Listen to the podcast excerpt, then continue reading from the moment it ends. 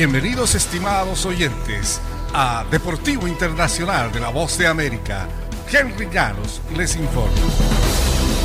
Este domingo se corre el Gran Premio de Estados Unidos en Fórmula 1 en Austin, Texas y el piloto Lewis Hamilton niega estar obligado a ganar el Gran Premio de Estados Unidos, pero la realidad es que el británico marcha detrás de Max Verstappen en la lucha por el campeonato de pilotos de la Fórmula 1 y el holandés debería ser considerado favorito en la siguiente escala de la temporada, el Gran Premio de México.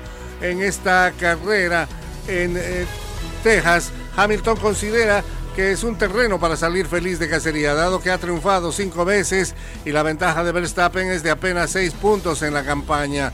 Es importante ganar cada carrera de algún modo. Hay que sacar el máximo posible de puntos. Esa es nuestra meta en las próximas seis carreras, comentaba Hamilton en una entrevista con la prensa.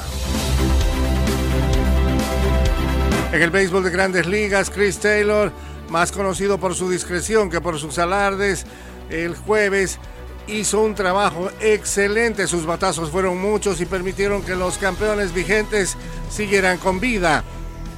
Taylor disparó tres jonrones y produjo seis carreras para que los Dodgers de Los Ángeles apabullaran el jueves 11-2 a los Bravos de Atlanta, con lo cual sobrevivieron en la serie de campeonato de la Liga Nacional.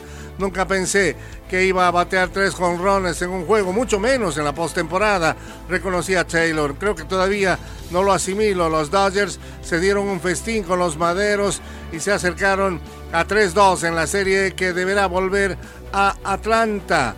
AJ Pollock disparó dos vuelas cercas y produjo cuatro carreras por Los Ángeles que han ganado siete duelos seguidos en los que corría el riesgo de ser eliminado. Una racha que se remonta a la campaña anterior.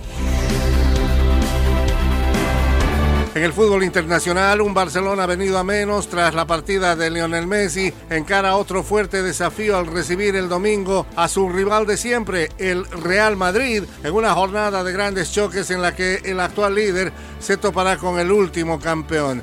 El primer clásico entre Barcelona y Real Madrid desde la partida de Messi será opacado en parte por el duelo entre Real Sociedad, puntero del campeonato, y Atlético de Madrid, el último campeón. Los vascos de la Real Sociedad hacen un fútbol muy ofensivo, en tanto que Atlético tiene tal vez el ataque más fuerte de la liga. El clásico de España en el Camp Nou de Barcelona será tercero de una tanda y hasta aquí Deportivo Internacional, una producción de La Voz de América.